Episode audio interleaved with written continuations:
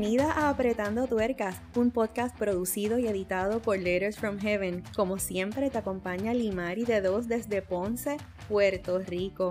Si es la primera vez que te conectas, bienvenida. Te invito al finalizar el episodio, pases a la descripción donde encontrarás los enlaces para que nos sigas en las redes sociales.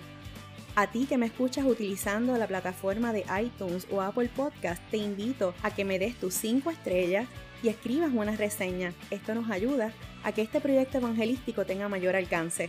Hoy ha sintonizado el episodio número 12, al que he titulado Radical. Hoy hacemos un alto a temas específicos de sanidad para traer un mensaje a un pueblo que duerme, a un pueblo anestesiado por el entretenimiento, a través de todo tipo de medios, acomodados a lo que nos gusta, a lo que no nos cuesta y a lo fácil. Este tema ciertamente no es uno muy popular y no es del agrado de muchos, estoy consciente, pero hacer la voluntad del Padre no le va a gustar a todo el mundo. Al parecer, la comodidad nos ha llevado a olvidarnos de que hay una batalla espiritual que no espera, que no se detiene, y que más bien ciertamente espera a que sigas inerte y te detengas.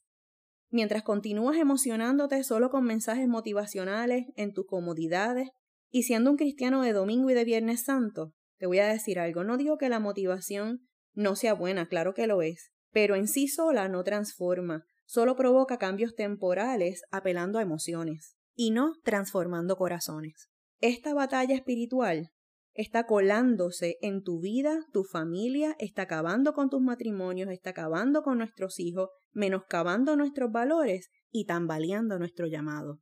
Así que hey, alerta y presta atención. La palabra en Efesios 6:12 dice, porque no tenemos lucha contra carne ni sangre, sino contra principados, contra potestades, contra los gobernadores de las tinieblas de este mundo, contra huestes espirituales de maldad en las regiones celestes. Y lo primero que voy a decirte es que cuando la palabra dice que nuestra lucha no es contra carne ni sangre, se refiere a que no es contra personas, no es contra tu cónyuge, no es contra tus hijos rebeldes, no es contra tus compañeros de trabajo, vecinos, familias o lo que sea, no es contra los homosexuales, lesbianas, trans, no es contra las personas y los movimientos que apoyan educación con perspectiva de género y su ideología, no es contra las personas que apoyan el aborto, el tráfico humano, el tráfico de órganos, no es contra las personas que apoyan el matrimonio entre personas del mismo sexo, no es contra los corruptos, contra los que criminalizan al hombre, con los que apoyan la pedofilia, con los que apoyan el feminismo extremista. Y si sigo la lista sería una muy larga, pero creo que ya me expliqué sino más bien que el objeto de nuestra lucha no es contra lo que vemos literalmente con nuestros ojos, no es contra las personas, sino nuestra lucha es contra la parte espiritual que opera detrás de todas estas cosas.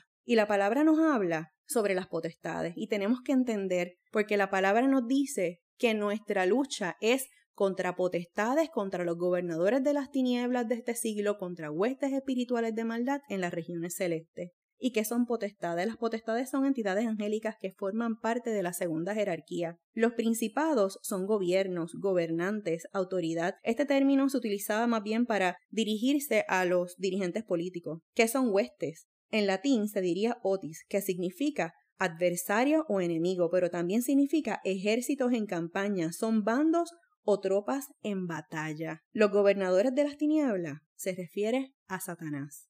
Todo esto lo que te quiero llevar es que el mundo de las tinieblas está organizado, tiene una jerarquía, tiene un ejército y un plan. La palabra en Efesios 2.2 dice, en los cuales anduviste en otro tiempo, siguiendo la corriente de este mundo, conforme al príncipe de la potestad del aire, el espíritu que ahora opera en los hijos de desobediencia. Y leo esto y parece como si se hubiese escrito para este tiempo, para ayer porque el príncipe de la potestad del aire y el espíritu que ahora opera en los hijos de desobediencia es la obra de Satanás en este mundo.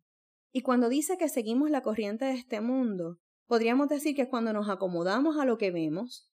Ay, es que eso no es tan malo. Si eso no me afecta directamente, me quedo solo como espectador. Mis hijos que vean lo que quieran, que jueguen el tipo de juego que quieran. Porque total, después que no le hagan mal a nadie y no me avergüencen, no hay problema. Vivo pecados ocultos, pero mientras nadie sepa, yo sigo yendo a la iglesia los domingos. No sirvo a la obra del Señor, porque es que todo está detenido en este momento. Hay ministerios que no están operando, por lo tanto, hasta que no me den instrucciones, pues no hago nada. Cuando te mueves a apoyar movimientos y agendas que atentan contra la moral, contra lo que Dios diseñó y contra lo que Dios creó. Cuando no te das cuenta y te ves apoyando el aborto con argumentos como Pero si es por una violación, debería de considerarse. ¿Sabes una cosa? Eso es lo mismo que decir estoy dispuesta a convertirme en una asesina condicional. Cuando te dejas llevar por los mensajes y manipulaciones creados para que se vean con sentido, entre comillas, sin buscar más allá. Cuando se criminaliza a la iglesia como institución. ¡Qué ignorancia tan grande! ¿Acaso no saben que la iglesia no es una institución, no es un edificio, no es de madera ni concreto? La iglesia es un movimiento que cambia vidas. La iglesia es aquel que ha reconocido a Cristo como Señor y Salvador. La iglesia es todo aquel que se levanta a poner sus manos en el arado para trabajar en las obras que Dios eligió de antemano para que andemos en ella. La iglesia eres tú. Es el incrédulo el que sigue la corriente de este mundo y la agenda de Satanás. La palabra en 2 de Corintios capítulo 4, en el verso 2 nos dice, antes bien, Renunciamos a lo oculto y lo vergonzoso, no andando con astucia, ni adulterando la palabra de Dios, sino por la manifestación de la verdad, recomendándonos a toda conciencia humana delante de Dios. Pero más adelante en el verso 4 nos dice, en los cuales el Dios de este siglo, y menciona Dios de este siglo con letra minúscula porque se refiere a Satanás, cegó el entendimiento de los incrédulos para que no les resplandezca la luz del Evangelio de la gloria de Cristo, la cual es la imagen de Dios. Y este verso nos queda bien claro que eso es lo que ocurre en este momento en la vida de todas aquellas personas que apoyan todo tipo de movimiento que va en contra de la moral, en contra de la familia, en contra de la crianza y en contra de nuestros niños. Pero muy importante el verso 6 más adelante que dice, porque Dios, en mayúscula porque se refiere a Cristo, que mandó que de las tinieblas resplandeciese la luz, es el que resplandeció en nuestros corazones para iluminación del conocimiento de la gloria de Dios en la faz de Jesucristo. Este último verso es súper importante y lo dice claramente. Nos mandó a que resplandeciéramos en medio de las tinieblas. ¿Y qué estamos haciendo en este momento? A ti cristiano tienes que despertar y es ya. Dios no nos mandó a ser cristianos inertes, estériles, conformistas ni estáticos. Pero cuidado, que no dañemos nuestro testimonio en el proceso. Podemos diferir con respeto, ir en contra en amor, romper el silencio con altura y asumir posturas sin miedo. Yo digo no al aborto, yo digo no a la perspectiva de género, yo digo no a la violencia, venga de donde venga, no solamente a la mujer, no a la trata humana, no a la pedofilia, no al matrimonio del mismo sexo y no a todo lo que vaya en contra de lo creado y diseñado por Dios. Este sigue siendo soberano, Dios sigue estando en su trono, no ha perdido una batalla y jamás ha dejado de tener el control, que no se te olvide. ¿Y qué pasó? Que nos acomodamos al aire acondicionado, a sillas cómodas, a las cuatro paredes del edificio. Y no voy a generalizar, pero ¿alguna vez has pensado en la motivación del servicio ministerial que realiza? ¿Por qué lo hace? ¿Realmente lo haces por llamado o por exposición? ¿Realmente lo haces por llamado o por posición? ¿Realmente lo haces por llamado o por reconocimiento? No fuimos llamados a llevar un cristianismo sedentario, pero tampoco uno farandulero. Hoy el Señor nos regala un escenario a hacer su obra desde la iglesia, que eres tú. Hoy nos llama a dejar la comodidad para poner las manos en el arado según su dirección. Hoy nos llama de la inactividad a la actividad, si el mundo quiere puede cerrar los templos y los puede clausurar permanentemente si quiere, pero la iglesia jamás podrá cerrarse o apagarse. Hoy nos llama a hacer luz en medio de la oscuridad.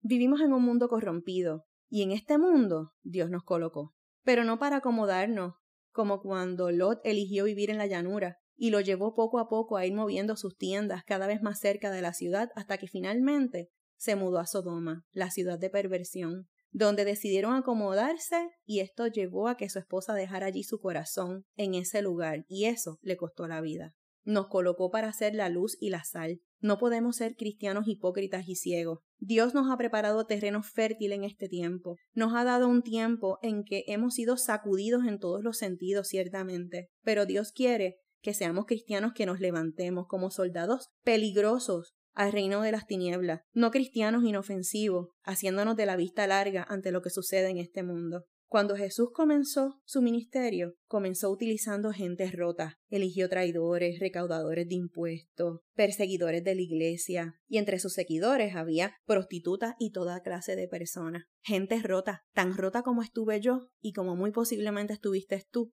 antes de que el Señor pusiera el deseo en tu corazón para recibirlo y ser transformados por su palabra. A través de Moisés, Dios bajó la ley, pero a través de Jesús trajo la gracia y la verdad. Dice la palabra en Colosenses 4:6, sea vuestra palabra siempre con gracia, sazonada con sal, para que sepáis cómo debéis responder a cada uno. Para nosotros poder hablar siempre con gracia y que nuestra palabra siempre esté sazonada con sal, es importante que dejemos de ser esos cristianos fariseos, religiosos, sin amor, ni gracia, ni misericordia. Ese tipo de cristiano que cuando llega el momento de seleccionar al gobernante de su país, engaveta los valores para poner una cruz debajo de Pilato que no se nos olvide de dónde Dios nos sacó, que nos sacó del mismo fango cenagoso para servir y no para ser servidos. Así que enfoquemos nuestra batalla hacia el verdadero enemigo. Nos llamó a llevar palabra de vida, restauración y hacer la diferencia a la gente rota del mundo, como lo fuimos nosotros también. La escritura está plagada de citas que nos enseña cómo Dios ama al pecador, pero aborrece el pecado, y nosotros necesitamos seguir su ejemplo.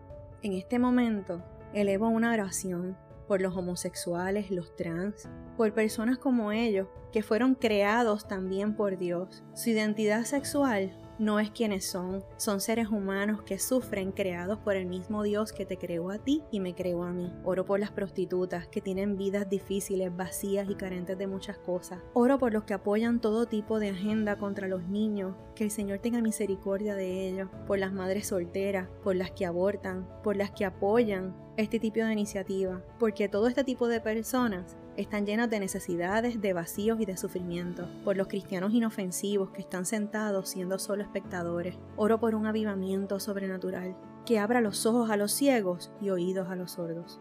Que el Señor nos llene de herramientas, de valor y de fuego de lo alto para hacer la diferencia. Yo me emociono cuando veo el relato de Elías el profeta, cuando estaba rodeado de enemigos, Cualquiera pensaría que ese pudo haber sido su fin, pero Dios, Dios sí que la hace. Cuando Eliseo estaba asustado y pidió ayuda a Dios en su obvia desesperación, Elías salió y Dios le permitió ver con sus ojos el enorme ejército que había colocado en las montañas, que estaban llenas de caballos y carros de guerra de fuego. Así opera Dios cuando decimos que sí, aunque tengamos miedo. El Señor envía su ejército a pelear por nosotros, aunque nuestros ojos no lo ven. Eso es fe. Y si en este tiempo te has sentido que tus huesos se han secado, no olvides Ezequiel 37, que Dios da vida a los huesos secos. Dice la palabra en el verso 5 del capítulo 37. Así ha dicho Jehová el Señor da estos huesos. He aquí, yo hago entrar espíritu en vosotros y viviréis, y pondré tendones sobre vosotros, y haré subir sobre vosotros carne, y os cubriré de piel, y pondré en vosotros espíritu y viviréis, y sabréis que yo soy Jehová. Así que si sientes que tu espíritu se ha apagado, si sientes que tus huesos han estado secos, no se te olvide que el Señor los devuelve a la vida. Permítele al Señor que los regrese a la vida para que regreses tú a hacer lo que Dios te mandó a hacer, a hacer iglesia, no para algunos, sino para todos. El Señor ha sido bueno. Gracias Señor por tu gracia y por tu misericordia y permítanos derramar gracia y misericordia a los que nos rodean, a nuestros semejantes, que podamos luchar contra el verdadero enemigo y podamos tratar a los demás con amor, con dignidad, con respeto, podamos mostrar el amor de Cristo para que en tu tiempo ellos puedan tener un encuentro personal contigo también. Ayúdanos a ser iglesia. Bueno, si este mensaje fue de bendición para ti, yo sé que ha sido una sacudida a los cimientos del cristiano que está dormido, pero es lo que el Señor nos llama para este tiempo. Compártelo con otro y regresemos al camino. Como siempre, tienen una cita conmigo todos los viernes, así que el próximo episodio tendremos disponible un nuevo mensaje que de seguro llegará a tu corazón. Hasta la próxima. Bye.